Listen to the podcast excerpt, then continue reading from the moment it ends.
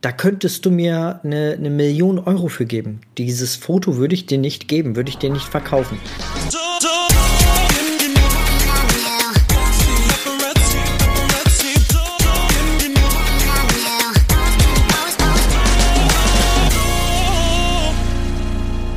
Hallo und herzlich willkommen. Schön, dass du wieder mit dabei bist. Mein Name ist Dennis und in der heutigen Podcast-Folge, beziehungsweise YouTube-Folge, ähm, möchte ich gerne mit dir mal so eine kleine ja, Debatte führen, beziehungsweise, naja, eher dir mal meine Meinung dazu sagen, was ein Foto wert ist. Also ein reines Foto. Mal abgesehen davon, wie künstlerisch wertvoll das Ganze ist, ähm, hat natürlich jedes Foto einen gewissen Wert, also eine Wertigkeit für jemanden persönlich, weil man ja auch persönliche Emotionen, Gefühle damit ranhängt. Und ich möchte dir das gerne mal, um dir das bildlich etwas besser ähm, zu zeigen, dass du dir das besser vorstellen kannst, anhand von meinem Beispiel mal erzählen. Und zwar ist es so, entschuldige bitte, ähm, und zwar ist es so, dass äh, ich DDR-Kind bin, also ich komme aus der äh, DDR. Für die, die es nicht kennen, die da im Osten.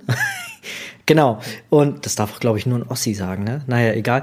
Ähm, Nimmt's mir nicht krumm, alles Spaß, ne? Ähm, na, aber ich wurde in Magdeburg geboren und das war damals noch in der DDR, ne? Also der, der östliche Teil von Deutschland, äh, bevor sich Deutschland quasi dann West und Ost zusammengeschlossen haben und äh, wir dann an die BND angeschlossen wurden. Ne, jetzt soll es auch gar nicht so politisch werden. Worauf ich hinaus will, ist, dass wir von heute auf morgen, also quasi eine Nacht der Nebelaktion, quasi flüchten mussten. Also wir sind, ich bin mit meiner Mutter äh, damals geflüchtet aus der DDR und das war gerade in so einer Zeit, wo das so eine ah, ganz, ganz dunkle Grauzone war. Man wusste nicht mehr, also der Staat hat irgendwie nicht mehr viel unternommen. Man konnte irgendwie auch schon äh, über die Grenzen flüchten. Das ging dann damals irgendwie über Prag oder so. Also ich weiß es auch nicht mehr. Ich weiß es nur von Erzählung meiner Mutter. Wir sind wohl damals über Prag, über die Prager Botschaft irgendwie geflohen. Wir war, saßen wohl äh, im ersten Zug, der irgendwie so inoffiziell über die Grenze durfte halt über Prag und dann über 80 Ecken dann in, in Westdeutschland rein. Naja, und äh, aufgrund dieser Nacht- und Nebelaktion war es so, dass wir ähm, ja alles da lassen mussten, was äh, wir so an Hab und Gut hatten. Und äh, darunter waren dann halt auch Fotos, weil andere Sachen wichtiger waren.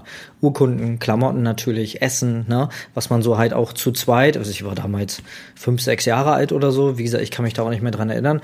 Ähm, also musste meine Mutter wahrscheinlich alles alleine großartig schleppen.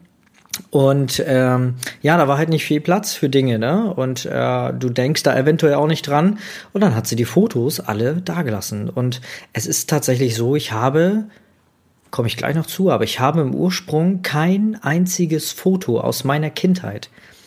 Wirklich nicht. Also ich habe kein Foto aus meiner Kindheit, bis ich wieder Kontakt, also eine ganz lange Geschichte, ich habe dann wieder Kontakt zu meiner Oma aufgenommen, die auch in Magdeburg heute noch wohnt und die hat tatsächlich ein einziges Foto von mir. Und ihr müsst euch vorstellen, dieses Foto ähm, ist, ist einfach, das würden wir heute Schnappschuss nennen. Das macht man mit dem Handy mal ganz schnell. Das ist künstlerisch überhaupt nicht wertvoll. Es ist einfach nur dokumentarisch.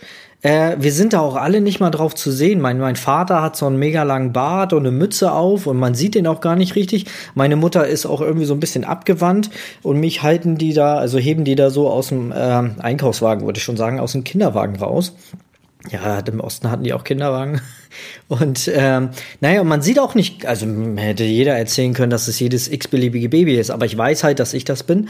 Na, wir sehen nur, also man sieht alle gar nicht so richtig, beziehungsweise wir haben uns auch alle schon wieder verändert. Also es könnte auch eine x-beliebige Familie sein. Aber Fakt ist, da das das einzige Foto ist, was ich von mir habe als Kind und dann auch noch zusammen mit meinen Eltern. Also meine Eltern haben sich dann auch getrennt, also das hängt noch mehr Wert für mich da dran.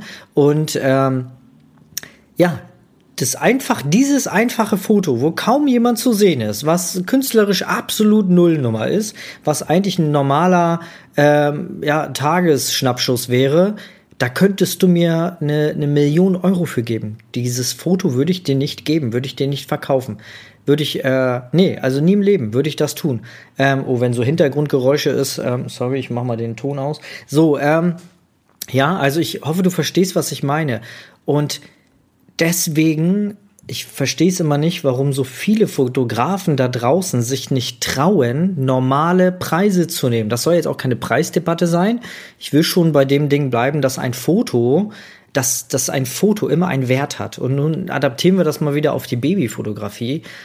Da ist jetzt, da kommt jetzt eine Familie zu dir. Und selbst wenn du Anfänger bist, ja, und da kommt jetzt eine Familie du, äh, zu dir du, das ist das erste Babyshooting, was du machst, ja? Das erste bezahlte Babyshooting. Du hast vorher vielleicht schon ein, zwei TFPs gemacht ähm, und jetzt ist das das erste bezahlte Shooting und du hast total schlechtes Gewissen noch irgendwie, dann jetzt da Geld zu nehmen und du traust dich auch nicht, das anzusprechen und ähm, du hast da zwar drei Pakete, weil du das irgendwo mal gesehen hast, dass man das am besten machen sollte, aber irgendwie stehst du da auch noch nicht so hinter, ja? Und jetzt hast du diese Familie und dieses Baby ist sechs Tage alt. Und die, Foto äh, die Fotografen, sag ich schon, die Eltern haben dich ausgesucht, weil die Fotos, die du da bei den TFP-Shootings gemacht hast, dass denen das gefällt. So, mal abgesehen vom Preis. So, und jetzt hast du da eine Familie, die mit ihrem sechs Tage alten Baby zu dir kommen. Und egal, was du jetzt aus diesen Fotos machst, solange es zu sehen ist, dieses Baby, und jetzt nicht mega entstellt ist, sondern einfach ein ganz normales Foto machst, hat das so einen riesen Mehrwert für die Eltern. Allein schon deswegen, dass du der Einzige bist oder die Einzige bist, die ein Foto von ihrem sechs Tage alten Baby gemacht hat. Du bist die Einzige oder der Einzige der eine ausreichend gute Qualität hat, eine, eine, einfach eine technische Qualität. Allein das macht dieses Foto schon so wertvoll.